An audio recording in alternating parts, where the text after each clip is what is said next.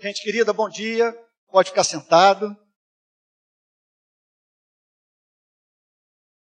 Com essa aliança que houve no nosso país entre evangélicos e Bolsonaro, foi disseminado na nossa nação o falso conceito de que se o cristianismo entrar para valer no Brasil, se a nossa nação passar por um avivamento cristão, se os valores do Evangelho penetrarem na sociedade, a empresa que vai mais lucrar com isso será Taurus. Como resultado da presença do cristianismo no Brasil, veremos na Rio Branco, na Presidente Vargas, na Avenida Atlântica, na Vieira brasileiros andando com uma pistola na cintura. Então, foi disseminado no nosso país um espírito raivoso, beligerante, que associou o cristianismo a estado de exceção, que a nossa fé, por exemplo, é capaz de celebrar algo como o regime militar, e que evangélicos são capazes até mesmo de apoiar um candidato que, numa sessão do Congresso Nacional, celebrou a memória de um torturador. Aí talvez você esteja dizendo, Antônio, mais uma vez você tocando nesse assunto, Ontem você já falou isso extensamente nas redes sociais, você não está ficando doente. Eu estou doente, totalmente doente. Porque estão associando a fé que mantém a minha sanidade mental ao seu oposto. Estão associando Cristo a uma cultura bélica. E estão chamando de comunismo o que é elemento basilar da ética cristã. A defesa dos direitos humanos, o combate à desigualdade social, a compaixão pelos pobres. A nossa geração entrará para a história do movimento evangélico desse país como uma geração que foi incapaz de revelar zelo pelo nome de Cristo. Como não sentir ciúme quando vemos o nome de Cristo associado àquilo que Cristo denunciou? Por isso eu entendo que trazer para o púlpito uma passagem como a que eu vou expor hoje é de fundamental importância para que façamos um resgate do espírito do cristianismo e seja inoculado em nós o vírus do evangelho, que é capaz, portanto, de criar anticorpos de modo que não se transforme em cultura nas nossas igrejas esse espírito beligerante. Então vou pedir que você abra a Bíblia em Lucas capítulo 6, versículo 27. Lucas capítulo 6, verso 27. É, estou sendo aqui avisado que a escolinha dominical para as crianças, então você que trouxe seu filho, pode se dirigir à escola dominical que a ensino. É para os nossos filhinhos. Bom? Então todo mundo achou aí? Lucas capítulo 6, versículo 27.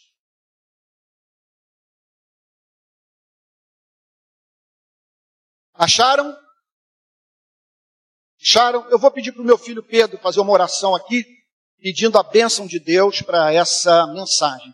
Porque aquela história, quando eu comecei, eu acho que eu contei isso para vocês recentemente, quando eu comecei o meu ministério, eu queria muito pregar com exatidão, pregar bem. Só que depois de um tempo, ficou claro para mim que não adianta você pregar com exatidão, pregar bem. Tem que haver aquele elemento de graça, de transcendência, de poder porque o objetivo do pregador é transformar vidas. Daí a necessidade dessa graça, sem a qual, conforme diz um velho hino, que eu acho que nem se canta mais, a igreja murcha. Então vou pedir para o Pedro fazer uma oração e logo em seguida farei uma exposição dessa passagem, Lucas capítulo 6, do verso 27 em diante. Irmãos queridos, do ponto de vista, vamos assim chamar de epistemológico, do ponto de vista da chamada ciência do pensamento, um dos insights mais poderosos, profundos, definidores da minha formação intelectual que eu pude obter, é, me foi comunicado pelo médico e pastor é, congregacional que durante 40 anos pregou na capela de Westminster, no centro de Londres, Mark Lloyd Jones. Ele fala que, no seu modo de ver, o cristianismo, ao pensar no funcionamento da mente humana, fala em termos de mente e espírito da mente. Você tem a mente e tem a propensão da mente aquilo que move a mente a funcionar de uma determinada maneira. Então, o texto que nós vamos examinar hoje nos fala sobre o espírito do cristianismo. De como que funciona a cabeça do cristão. Eu diria o seguinte, da sua propensão, da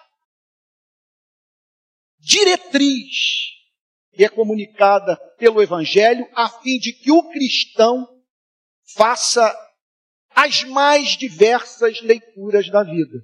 E é claro que isso haverá de interferir no pensamento político-econômico do cristão.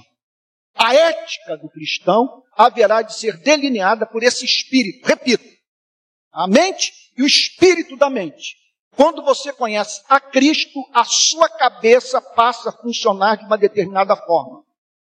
Há uma propensão mental. É sobre isso que eu gostaria de falar, com base nessa passagem. Que é claro que não fala apenas da dimensão intelectual do cristianismo. Fala, ela fala da dimensão intelectual do cristianismo, do espírito da mente, mas das implicações práticas do modo cristão de ver a vida.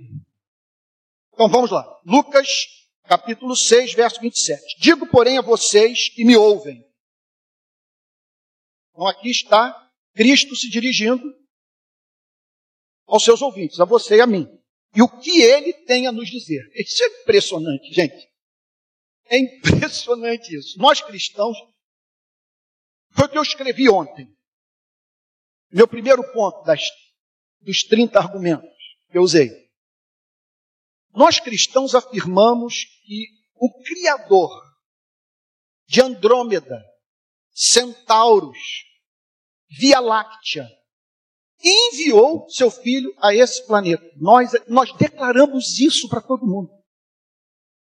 E o que essa passagem nos ensina é o que o Filho de Deus, do Criador do universo, comunicou aos seres humanos naqueles dias em que ele passou entre nós, mais precisamente no território da Palestina. Então o que, que ele disse? Amem os seus inimigos. Veja, não é um amor idiota.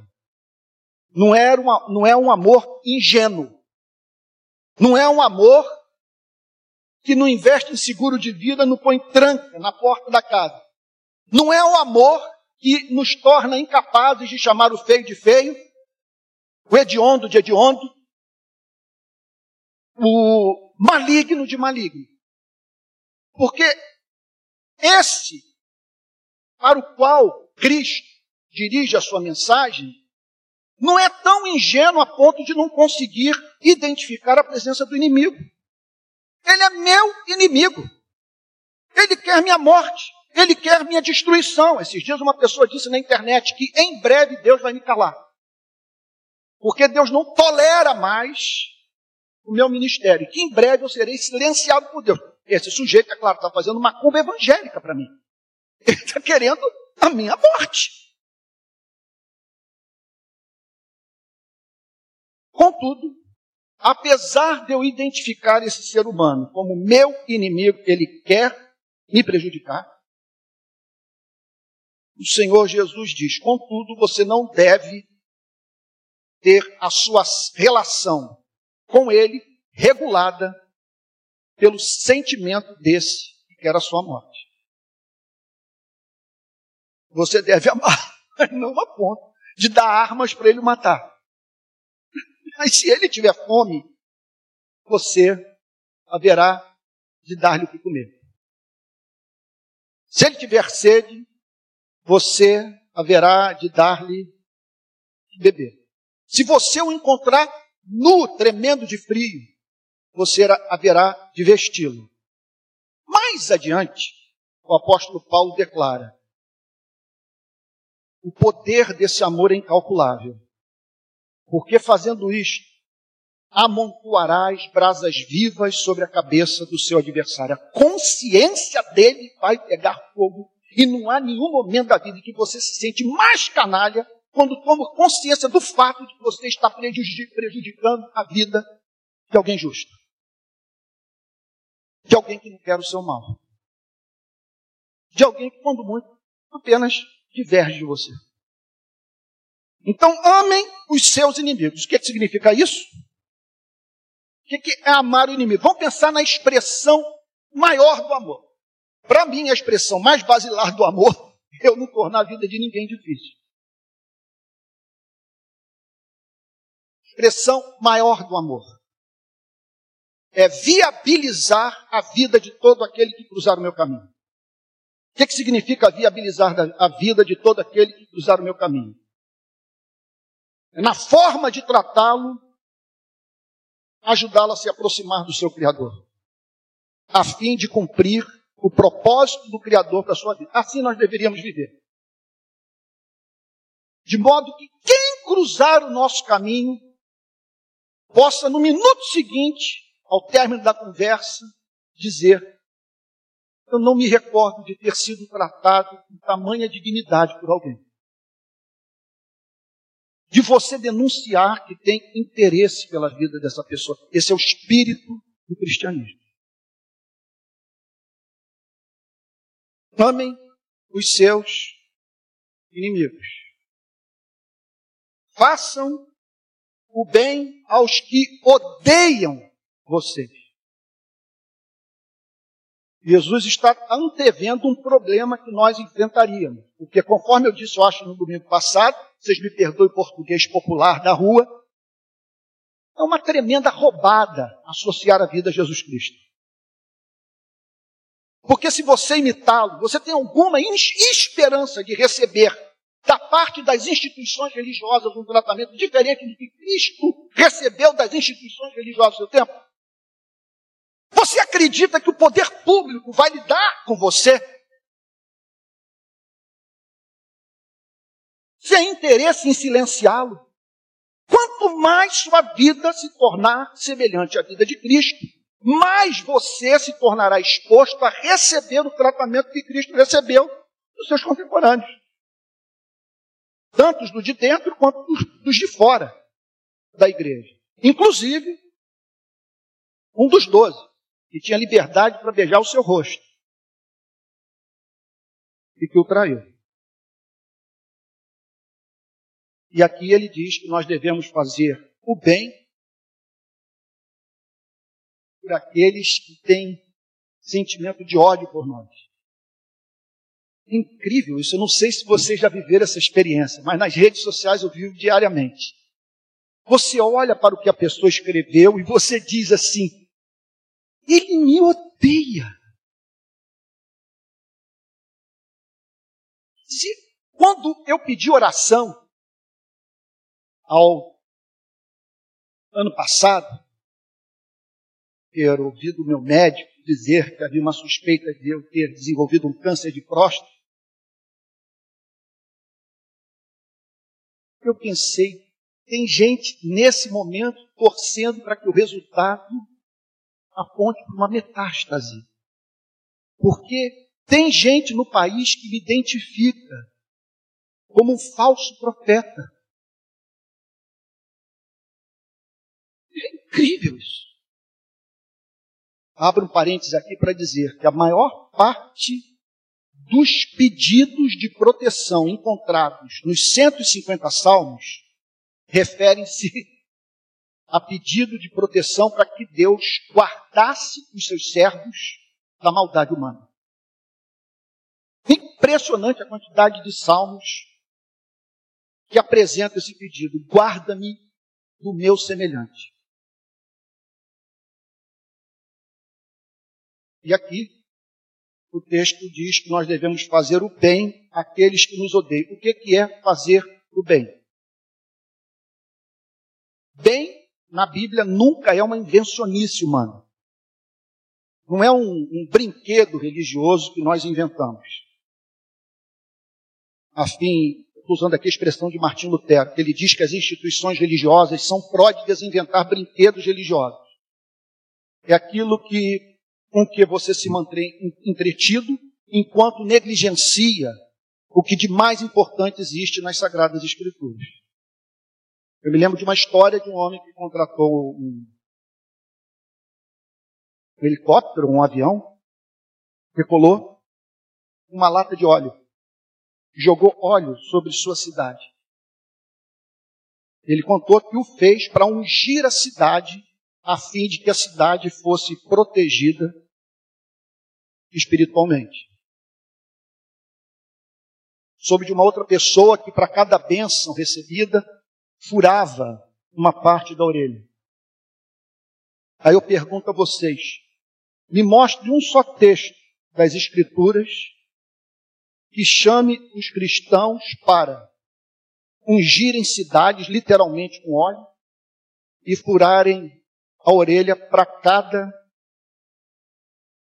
oração é, apresentada a Deus. É bem verdade que houve uma ressalva. Ela falou que era alguma coisa muito especial para a sua vida, mas mesmo assim, a Bíblia não prescreve esse tipo de coisa. Então, bem, se trata da revelação da vontade de Deus para a vida do seu povo, daquilo que Deus quer que eu pratique, na perspectiva repito, de viabilizar a vida de todo aquele que cruza o meu caminho. De modo que esse possa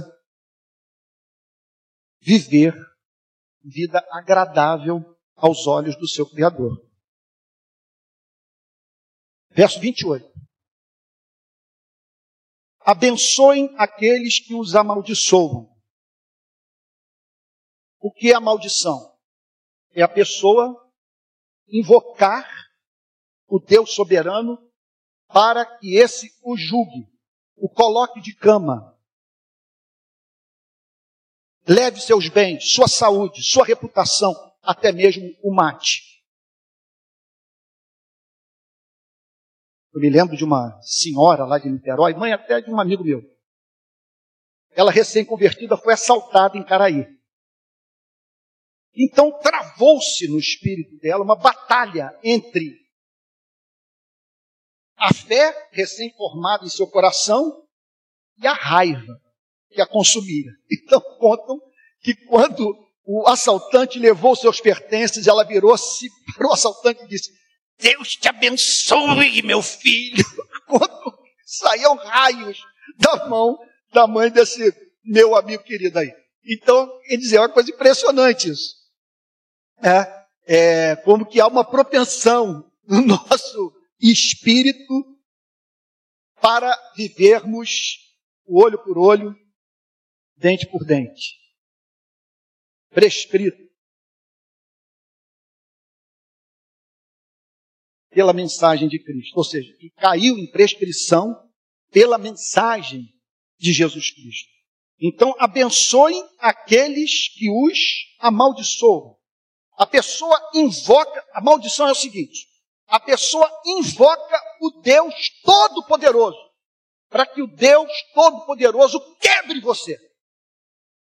E o que Jesus está dizendo é o seguinte: faça o oposto. Peça para que esta pessoa se arrependa. A história não ficaria mais bonita assim? Ela vindo a se arrepender? A se reconciliar com Deus e com você. Abençoe a vida dessa pessoa. E se você tomar conhecimento que ela gerou um filho saudável, agradeça a Deus pelo fato do seu Criador ter tratado esse inimigo que o amaldiçoa e que o odeia com misericórdia. Aliás, se você está iniciando sua vida cristã agora, prepare-se para esse fato profundamente desagradável no cristianismo, na nossa relação com Deus cristão. Deus costuma tratar com impressionante paciência pessoas que praticam mal contra as nossas vidas. Nós julgamos que no decurso de alguns poucos dias, de alguns poucos meses, elas serão inapelavelmente julgadas por Deus, porque não é possível que Deus as deixe impunes. E aí você observa essas pessoas pagando suas dívidas, mudando de emprego, comprando carro, vivendo uma vida é, é, aos seus olhos abençoada, conquistando até aquilo que você não conseguiu conquistar na vida, porque Deus é assim. Irritantemente paciente, misericordioso, bondoso. Então o texto prossegue dizendo: abençoe aqueles que os amaldiçoam. Orem por a, pelos que maltratam vocês. Aqui a coisa saiu do campo do sentimento. Essa pessoa não é que ela o tem como inimigo. Não é que essa pessoa o odeie. Não é que essa pessoa está fazendo macumba santa contra a sua vida, desejando seu mal. Ela está praticando mal. Ela o maltrata. E o que o Senhor Jesus prescreve?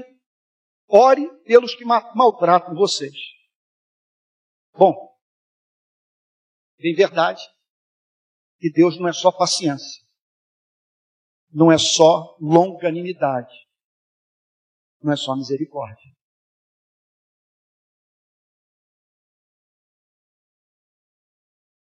Nós devemos orar por aqueles que nos maltratam, porque se Deus sair em nossa defesa, o destino dessa pessoa será trágico.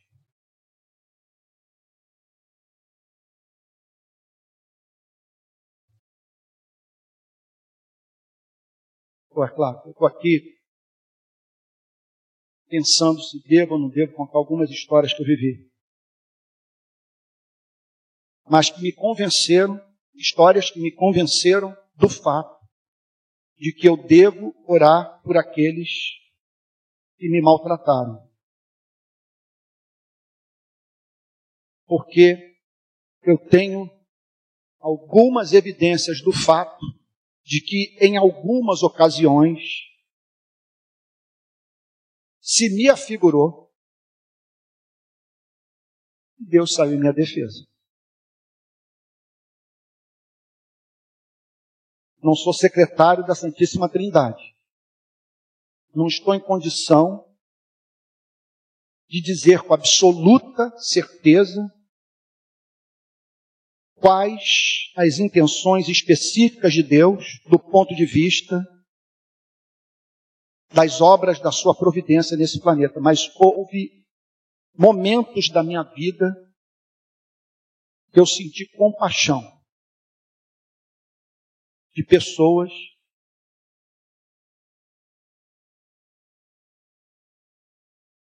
Na verdade, não penso que se tratou de algo direcionado a mim, mas era o conjunto da obra que envolveu minha vida e que levou Deus a deixar claro para essa pessoa que ele é santo. E que ele pode sair em defesa do seu corpo. Então você ore. Por que, que você deve orar por esse o maltrata? Porque se Deus decidir o defender, repito, essa pessoa pode vir a se encontrar num estado deplorável. Então peça pela vida dela o que você pede pela sua.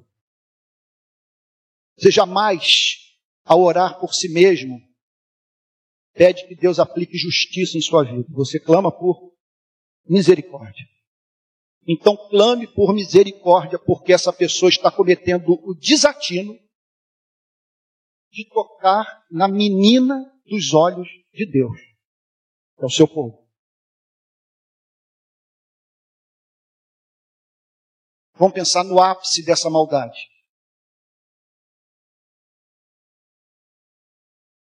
Quando Jesus identificou, deixou claro para os demais discípulos que Judas haveria de traí-lo,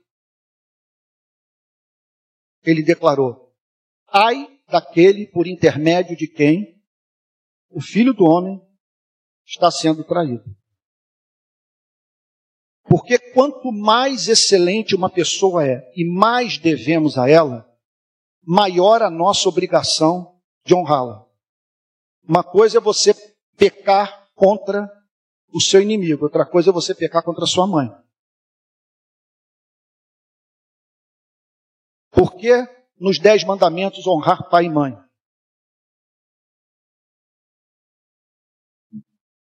Pelo muito, entre outras coisas, que devemos a pai e mãe. Então ali está o princípio estabelecido. Ai daquele por intermédio de quem o filho do homem está sendo traído. E o que se aplicou à relação de Judas com Cristo pode se aplicar também à relação sua com aqueles que odeiam que são seus inimigos, que o amaldiçoam e que causaram dano a você. Clame pela vida desses, é o que Jesus está dizendo. Orem pelos que maltratam vocês. Verso 29. Aqui está mais do que evidente a presença do espírito do cristianismo e como que a propensão da mente, da alma, do espírito do cristão é no sentido de levá-lo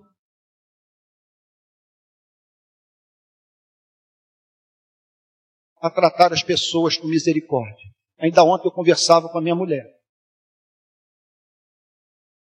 Eu falei, Adri, Aliás, eu não me lembro se eu mencionei o nome do reverendo Antônio Elias, mas eu não sei se eu falei ou se me veio à mente, porque quem me ensinou essa história foi o reverendo Antônio Elias. Ele disse para mim o seguinte: Filho, se você tiver que pecar, peque sempre pelo lado do amor. Porque é uma propensão em nós a pecar do lado da justiça, a sermos severos com as pessoas. Então, na dúvida, ao viver aquela experiência que você diz, meu Deus, será que essa pessoa está abusando do meu amor? Será que não chegou a hora de dizer um não, deixar de modo claro para ela que a relação chegou ao fim, que a minha paciência se esgotou? Nessas horas de dúvida, o reverendo, então, me deu esse sábio conselho. Está em dúvida? Peque do lado do amor. Porque é mais provável que você, se tiver que pecar de verdade, haverá de pecar do lado da justiça. Aquela história, para tirar uma pintinha preta de uma camisa branca, rasgar a camisa inteira. Julgar uma pessoa pelo pior momento de sua vida, por aquela palavra infeliz que não depõe contra o todo do seu caráter, mas um mau momento apenas. Vivido por essa pessoa que deve ser objeto da sua compaixão. Então, verso 29 diz: Ao que lhe bate numa face, ofereça também a outra. Devemos interpretar literalmente essa passagem. Você chegar para um filho seu e o orientar a virar saco de pancada na, na escola. O que o Senhor Jesus está dizendo aqui numa linguagem hiperbólica é que nós devemos evitar a revanche. Que não é conversação de cristão dizer eu dou um boi para não entrar numa briga e uma boiada para não sair. Isso não é coisa de cristão. Que Jesus está dizendo aqui é que nós devemos estar abertos sempre para a possibilidade de sofrermos o dano se essa for a condição para que, na correção de uma injustiça praticada contra a nossa vida, uma injustiça maior seja cometida.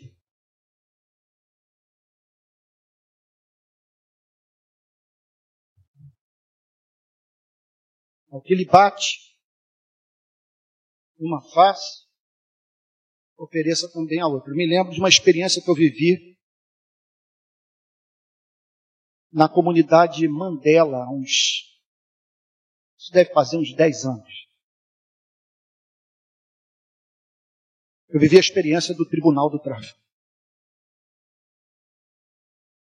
Estava lá, quando de repente chegou um casal de idosos na companhia de um rapaz para conversar com quem naquele, naqueles dias mandava na comunidade. Eu ali do lado dessa pessoa, hipocrisia deslavada e dizer que você consegue desenvolver trabalho social em comunidade sem ter contato.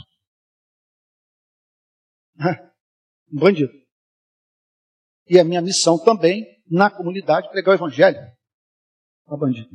E no caso desse, me tratava com especial cordialidade, ouvia as mensagens mais duras que eu podia dirigir para alguém e que me respeitava. Meu filho Pedro conheceu. Até hoje eu oro por ele e peço a Deus oportunidade de visitá-lo na prisão. Então eu me encontrava com ele na esquina da comunidade. Chega esse casal com esse rapaz. Acusação. Olha, esse aqui, esse rapaz é o entregador de pizza da minha pizzaria. Pizzaria de comunidade. Né? Para sobreviver. E a mulher, a senhora, que havia procurado né, o, o, o responsável pela comunidade, disse o seguinte: Olha, eu sou empregada doméstica, eu, eu, eu, eu produzo, eu vendo pizza, e ele entregava pizza para mim. E ele pediu para que eu comprasse uma motocicleta para ele, para ele poder entregar as pizzas. E eu comprei a, a, a motocicleta e dividi em oito prestações. Ele pagou as duas primeiras, mas as seis últimas ele não pagou. Aí o dono do pedaço virou-se para o rapaz e pediu para ele se explicar. No que ele foi se explicar, se complicou mais ainda.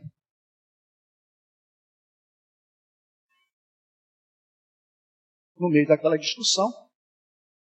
Eu falei, eu poderia dar uma palavra, você me permitiria falar alguma coisa aqui?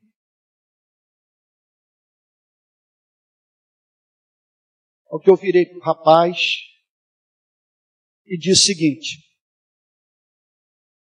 Parceiro, você não podia ter feito isso com ela. Empregada doméstica, uma senhora. Não tem condição de pagar essa prestação. Mas eu sei que você não fez por mal. E por as circunstâncias da vida que o fizeram não honrar esse compromisso, porque você é garoto trabalhador. Ao que me virei para ela e disse o seguinte: Minha senhora, eu entendo a sua dor. Isso era início da noite, aquele breu, a gente na esquina, passando para tudo que é lado. Falei, minha senhora, eu entendo a sua dor, a senhora é trabalhadora. A senhora confiou nesse rapaz. Agora me permita dizer uma coisa, a senhora jamais poderia ter trazido, esse problema para cá, para esse lugar. Naquela altura eu tinha uma, uma relação com o rapaz que me dava liberdade de falar nesses termos. Ela estava expondo a vida daquele menino no pior lugar que se poderia pensar. No meio da fala, cai um quebrantamento sobre todo mundo. A senhora pede para fazer uma oração. A gente monta uma roda na esquina. Eu começo a clamar a Deus, pedir pela misericórdia, que Deus tivesse misericórdia de todos faço um cheque, pago as seis prestações para a mulher, o menino passa a sonhar em eu em, em vender a pizza, porque naquela altura ele já tinha aberto uma pizzaria para ele dentro da comunidade. Sabe?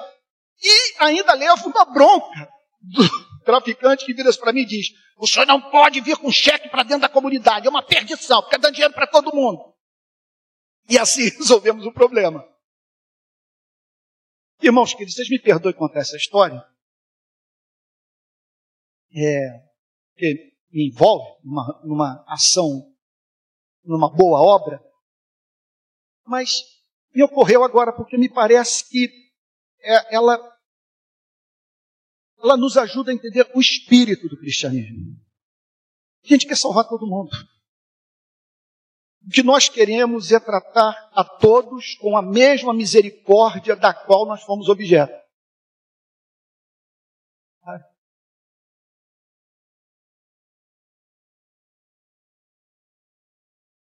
O que lhe bate numa face, ofereça também a outra. Ao que lhe tirar a capa, deixe que leve também a túnica. Meu Deus, é um princípio. Quantas mortes ocorrem por causa da túnica? Divisões em famílias, rachas em igreja, porque não houve quem se dispusesse a sofrer o dano. Abrir mão de direito a fim de preservar um valor maior.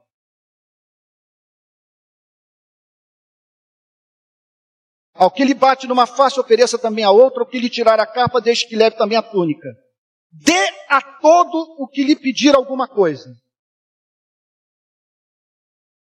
Quer dizer, o, o Criador da Via Láctea enviou seu filho e disse para ele: declare isso para as pessoas, ensine isso busque incutir na cabeça dos seus discípulos esse valor. Dê a todo o que lhe pedir alguma coisa. Ele está dizendo o seguinte: seja para a vida do próximo o que Deus é para a sua vida.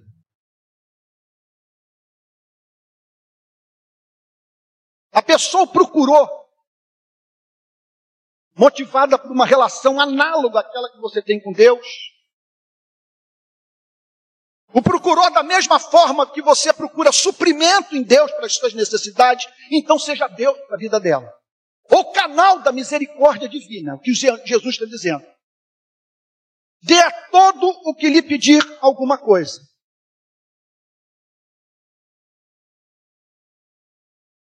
A gente corre o risco de ser enganado, mas é claro. Agora, é importante que saibamos que vai o neologismo, nós somos inroubáveis. Estamos sob os cuidados de Deus, o amor de Deus, a misericórdia de Deus, tudo que pertence ao Criador pertence a nós. Estão lembrados daquela história que eu contei da, de uma mulher que passou lá pela barra, era casada com um uma pessoa conhecida, um meio de comunicação conhecido da nossa cidade. Ela virou-se para mim uma vez no gabinete pastoral e disse o seguinte: Antônio, meu marido está desempregado, arrumou um amante. Eu perdi tudo. Não tenho mais nada. Só tenho a Deus.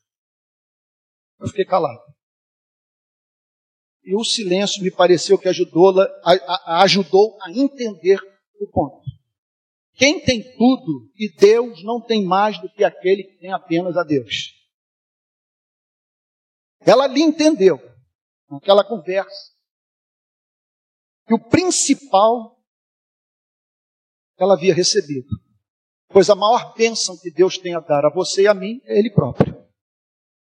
Então, com base nessa mentalidade, tudo que pertence ao Criador pertence a mim, porque Ele é ensandecido de amor pela minha vida e me chama de herdeiro seu. Eu sou livre para dar àquele que, que me pedir. Dê a todo que lhe pedir. E se alguém levar o que é seu, não exija que seja devolvido.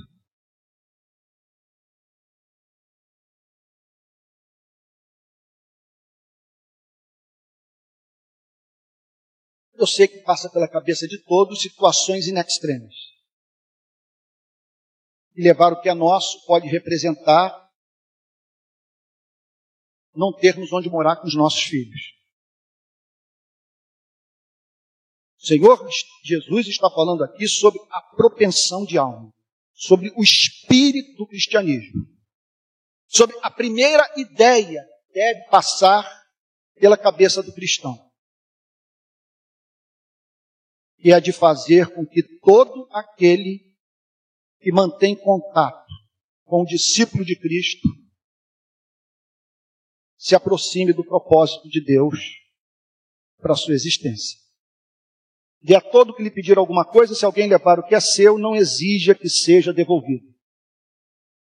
Aí a máxima. Isso aqui é mortal. Esse princípio é um princípio, meus amados irmãos. Olha, de certa forma, ele em alguma extensão relativiza a luta de classe. Porque olha só, façam aos outros o mesmo que vocês querem que eles façam a vocês.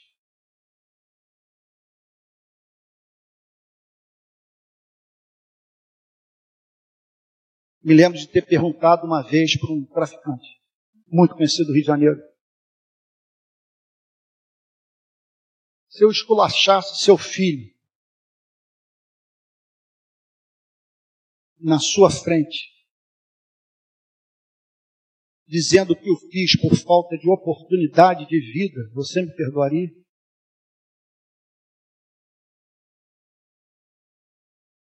Ele baixou a cabeça e disse que não.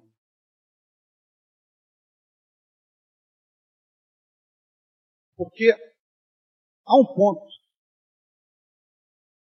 em que não podemos, que se torna imoral, eu diria até desrespeitoso à santidade da vida humana, dignidade humana, declararmos que o papel corruptor do meio é capaz de eliminar toda culpa pessoal, toda responsabilidade pessoal. E por que não elimina? Porque, por mais difícil que seja a minha condição de vida, eu sei como eu quero ser tratado pelo próximo.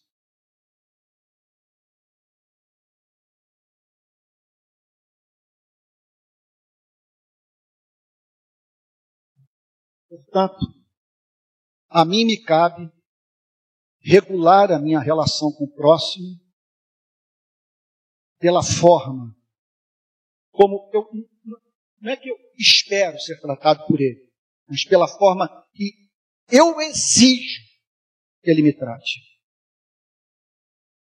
E aqui está o Senhor Jesus declarando: façam aos outros o mesmo que vocês querem que eles façam a vocês. Matou.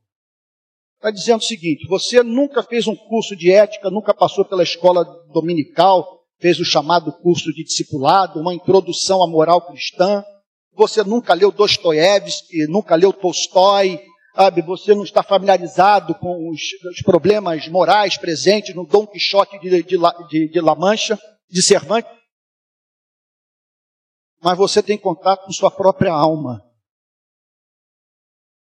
Você sabe como gosta de ser tratado pelas pessoas e que você não suporta, por exemplo, traição. Você abomina ser tratado com indiferença. Ou alguém ignorar a sua dor. O que Jesus está dizendo é o seguinte: regule a sua relação com todos aqueles que cruzarem o seu caminho pela forma como você trata a si mesmo e, como, e pelo modo como espera ser tratado por todos.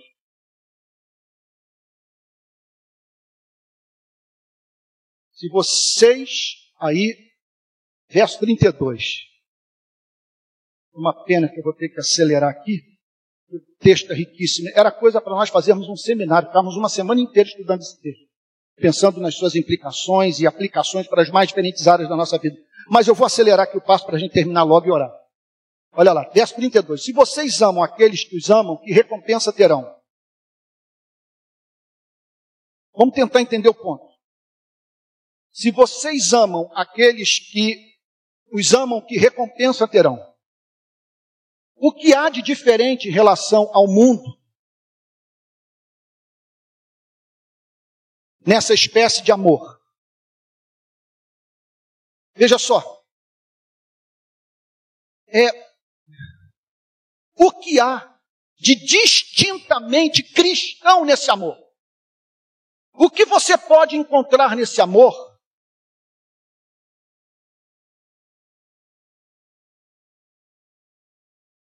sobre o qual pode ser dito: essa pessoa aprendeu esse amor com Cristo. Porque ninguém jamais ensinou essa espécie de coisa. Jesus está dizendo o seguinte: olha, vocês vão encontrar esse comportamento entre os pagãos, entre ateus, entre agnósticos. Vocês não precisam de regeneração, vocês não precisam de Cristo. Vocês não precisam de conversão para amar aqueles que os amam. Esse amor é praticado no planeta inteiro. É isso que ele está dizendo.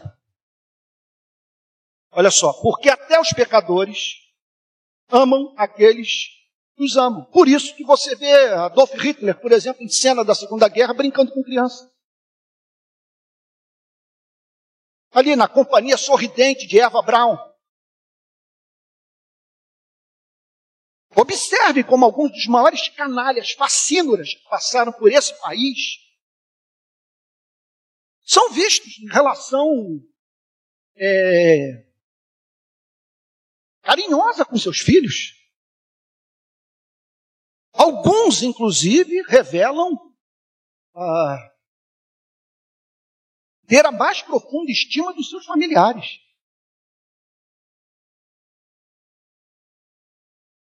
E aqui está o Senhor Jesus dizendo, porque até os pecadores, quem são os pecadores? Os pecadores são aqueles que ignoram a Deus, que levam a vida em desconsideração à existência objetiva do Criador. Jesus está dizendo, Jesus olha para esse sujeito, ele desconsidera Deus. O pecador, por favor, não, vamos banalizar a palavra pensando em, em sexo, pensando em tabaco, pensando em bebida alcoólica. Pecador é aquele que não ama, e amar é feio, e não amar é feio. Não amar é nós nos comportarmos de modo diferente daquele que prescrevemos para o próximo, que esperamos ser tratados. Então ele diz: porque até os pecadores amam aqueles que os amam. Vocês não precisam de evangelho para amarem aqueles que os amam. Isso é da natureza humana. O nome disso é afeição natural. Sendo que o apóstolo Paulo faz uma ressalva na segunda epístola a Timóteo, no capítulo 3, que os seres humanos perderiam a afeição natural no final dos tempos. Que eles se comportariam de modo inferior àquele que o ser humano é propenso a se comportar pelo simples fato de ser imagem e semelhança de Deus. Eu não preciso de Bíblia para viver essa espécie de amor. Basta ser gente. E aí Cristo prossegue. Se fizerem o bem aos que lhes fazem o bem, que recompensa terão? Vocês tratarem com bondade aqueles que os tratam com bondade. Vocês receberem em casa, com honra, aqueles que pagaram suas dívidas, por que Deus haveria de galardoá-los? Por que Deus haveria de exaltar o nome de vocês? Por que Deus haveria de abençoá-los por causa disso? Vocês estão simplesmente se comportando a partir do sentimento mais presente na vida de todo ser humano, que é o amor próprio. Porque todos os seres humanos são loucos de amor por si mesmos. Por isso que é uma péssima interpretação da Bíblia, aquela que, quando Jesus diz, amarás o teu próximo como a ti mesmo. Eu já vi gente pregando assim. Nesses termos, dizendo o seguinte, está vendo? Aqui está Jesus ensinando a primeiro você se amar. Primeiro você se ama e depois você ama o próximo. Não há uma só passagem bíblica que nos ensine a nós amarmos a nós mesmos. A Bíblia pressupõe que nós nos amamos. Inclusive, a Bíblia faz intensos apelos a esse amor próprio e não tenta erradicá-lo. A Bíblia o declara como parte integrante da imagem e semelhança de Deus. Por isso, o Salmo 37 diz: Agrada-te do Senhor e ele satisfará os desejos do teu coração. Entrega o teu caminho ao Senhor, confia nele e o mais ele fará. O problema é quando o amor próximo desconsidera o caráter de Deus, a santidade de Deus e a dignidade humana. O problema é quando você absolutiza o seu desejo. O problema é quando você decide viver num universo antropocêntrico e não no universo no qual todos vivem para a glória do Criador. Então aqui está o Senhor Jesus dizendo: se fizerem o bem aos que lhes fazem o bem, que recompensa terão? Até os pecadores fazem isso. Quando ele fala sobre pecador, ele está falando o seguinte: essa pessoa não tem Bíblia. Essa pessoa não foi regenerada, o Espírito Santo não habita em seu coração. Ela não teve um encontro com Cristo, ela não sabe nem quem é Jesus. Aliás, essa história que muitas vezes é usada para justificar o relativismo moral, tão presente em algumas universidades. Ela é falaciosa. A história de que o relativismo da modernidade deve-se muito às descobertas feitas pelos europeus. Aquelas viagens é, feitas a partir do século XVI, final do século XV, início do século XVI, que botaram os europeus em contato com outras culturas. E aí dizem que ali, ao chegarem, eles viram povos vivendo de uma forma diametralmente oposta à moral europeia. E que nem por isso deixaram de ser felizes. Aí C.S. Lewis diz o seguinte: olha, a coisa não é bem assim. Porque jamais foi encontrada uma cultura que celebrasse a covardia. Nunca aconteceu de um covarde que, abria, que abandonou seus amigos no campo de batalha, ao voltar para casa ter recebido uma condecoração. Parabéns, porque você deixou seus companheiros no campo de batalha a fim de salvar a sua própria pele. Porque a cultura não tem o poder de erradicar a imagem e semelhança de Deus da qual nós somos portadores. E por isso Jesus diz: os pecadores amam os pecadores. Agora vamos pensar nas implicações morais. Estou aqui com o delegado, meu amigo Orlando Zacconi. Olha a implicação disso. Porque nós evangélicos temos a tendência de usar Romanos 13 para dizer o seguinte: se o Estado não brandir a espada da justiça, nada dará conta da propensão humana à prática do mal.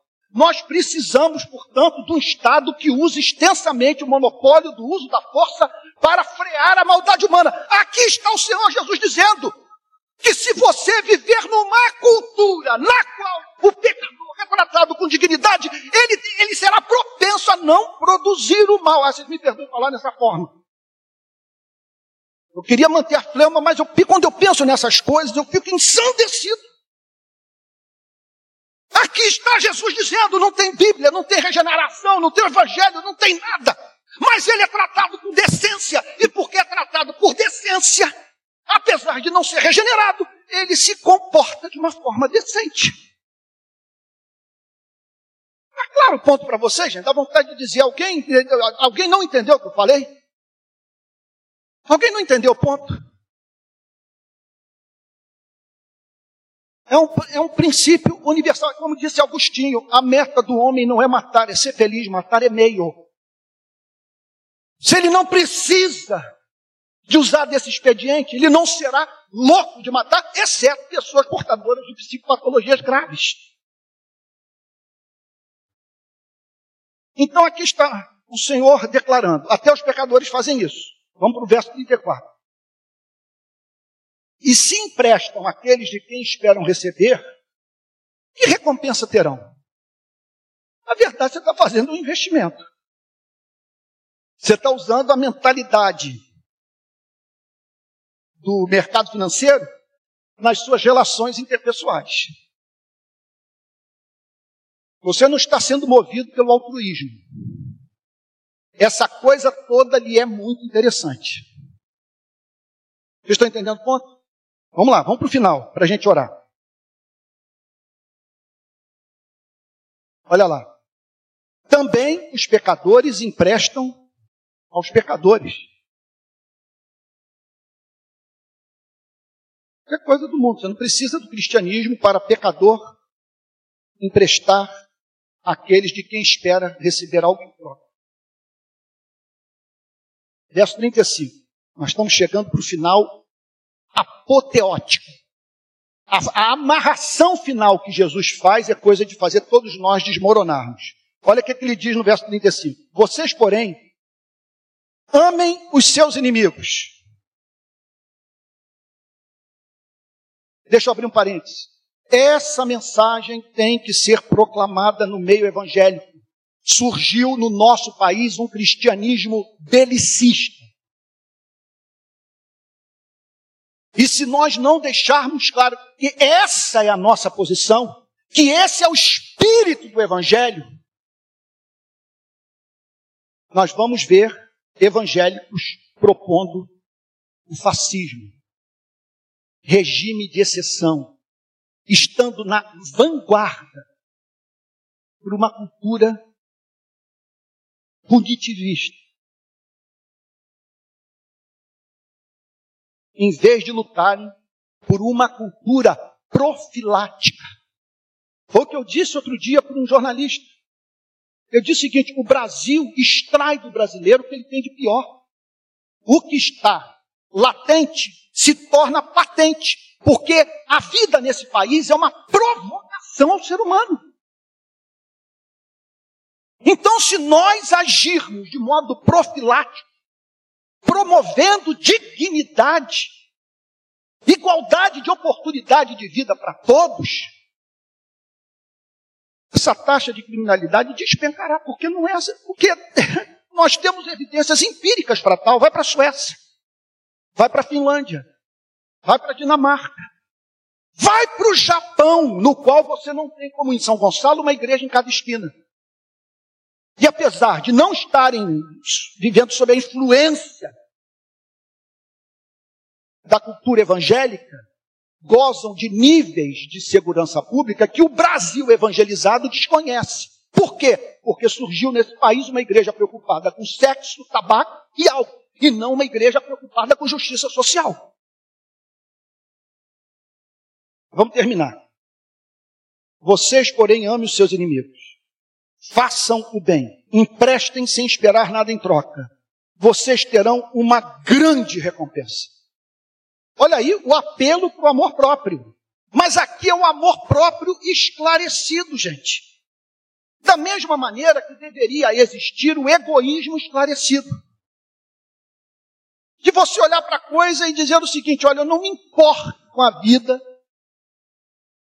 desses miseráveis. Mas é interessante para mim que eles tenham acesso à educação, que vivam com dignidade, recebam salários justos, porque senão não vou conseguir andar na figueira solto sossegado. Eu vou ter que deixar de ir ao Maracanã. Porque essa desigualdade vai se voltar contra a minha vida. Eu vou ter que gastar muito dinheiro com segurança. Ter que blindar meu carro levantar muros no meu condomínio. Minha vida vai virar um inferno. Vou ter que monitorar meus filhos de madrugada pelo celular.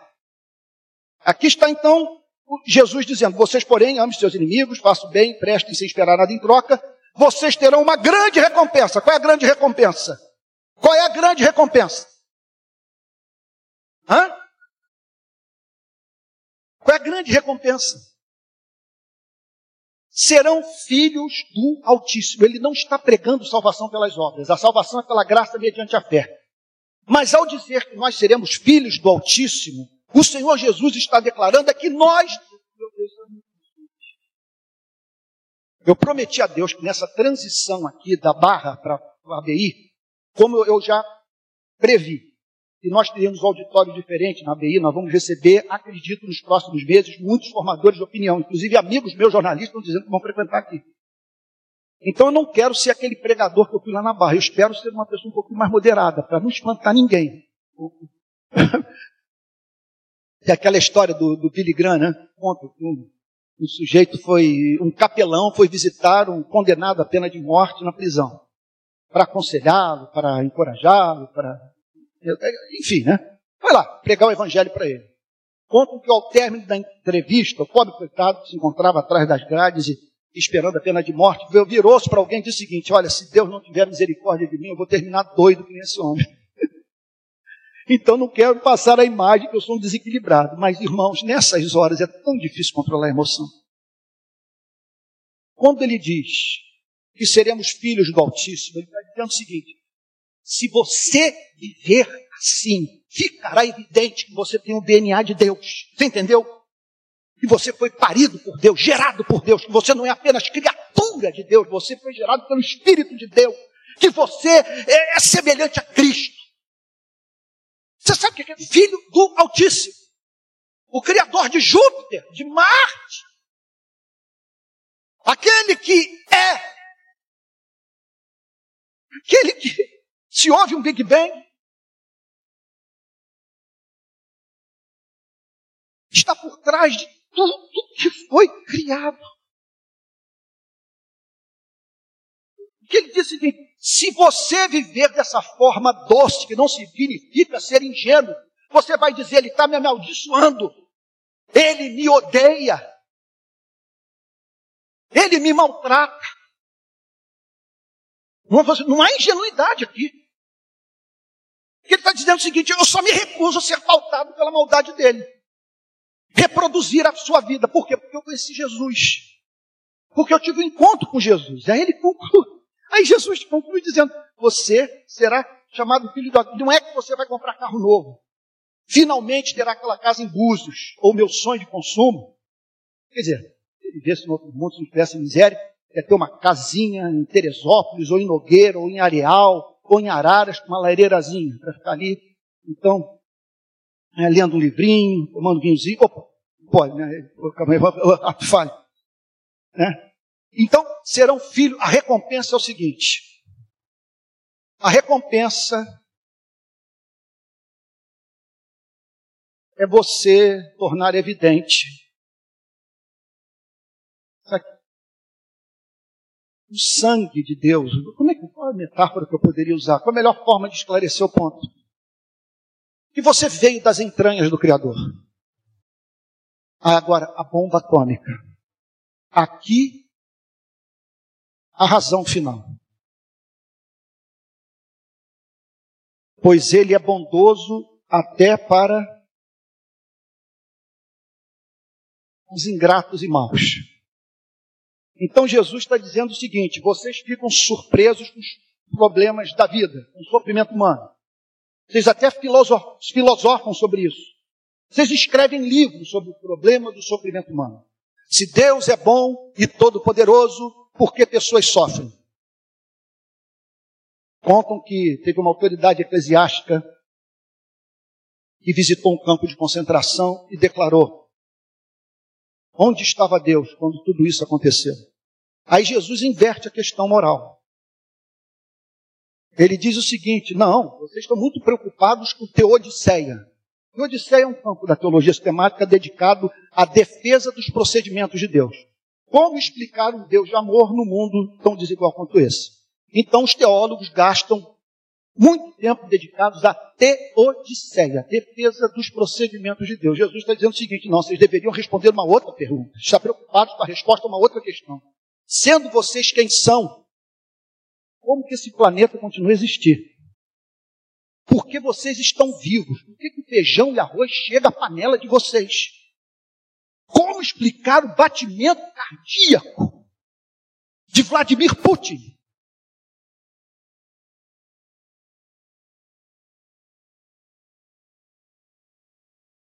Como explicar o fato de pessoas perversas que celebram morte de bandido? Gerarem filhos saudáveis. Jesus está dizendo o seguinte: tal acontece porque ele é bondoso até para os ingratos e maus. O que é um ingrato e mau? Essa pessoa ingrata, ela não atribui nenhuma bênção recebida à bondade divina. E ela é má. Posso mais uma vez usar o português da rua? Ela tem o chamado espírito de porco. Ela é má. E Jesus diz que Deus olha para ela e diz: Eu vou aquecer o seu corpo. Ela vai passar a ganhar mais. Ela está ansiosa pelo nascimento do filho, com medo dele nascer com alguma malformação congênita. Eu vou dar para esse casal uma criança perfeita.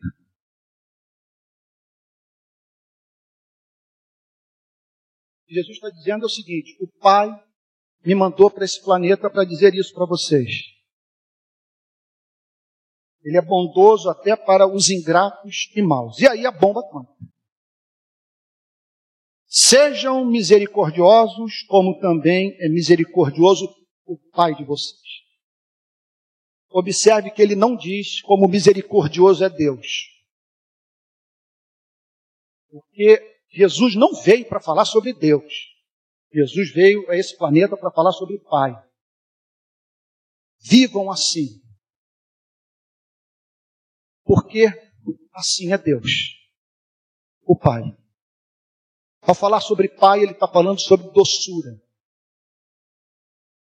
amabilidade. Ele está falando sobre um ser amorosíssimo, dulcíssimo, benevolentíssimo. Ele está dizendo o seguinte: ele é misericordioso, inclusive.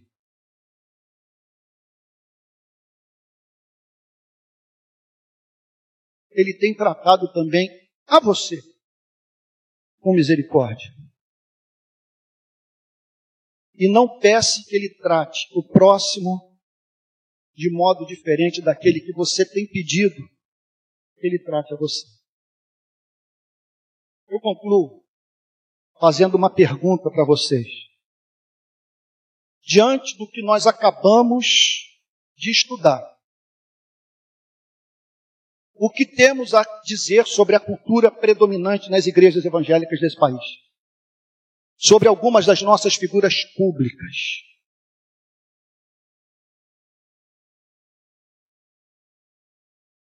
Sobre aqueles que são encontrados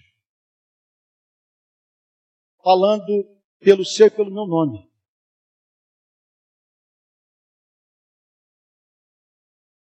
Esse é o espírito do cristianismo. Aí, se você me perguntasse qual é a grande batalha do ponto de vista moral da igreja nesses dias, primeiro eu diria o seguinte: que a igreja não está preocupada com moralidade.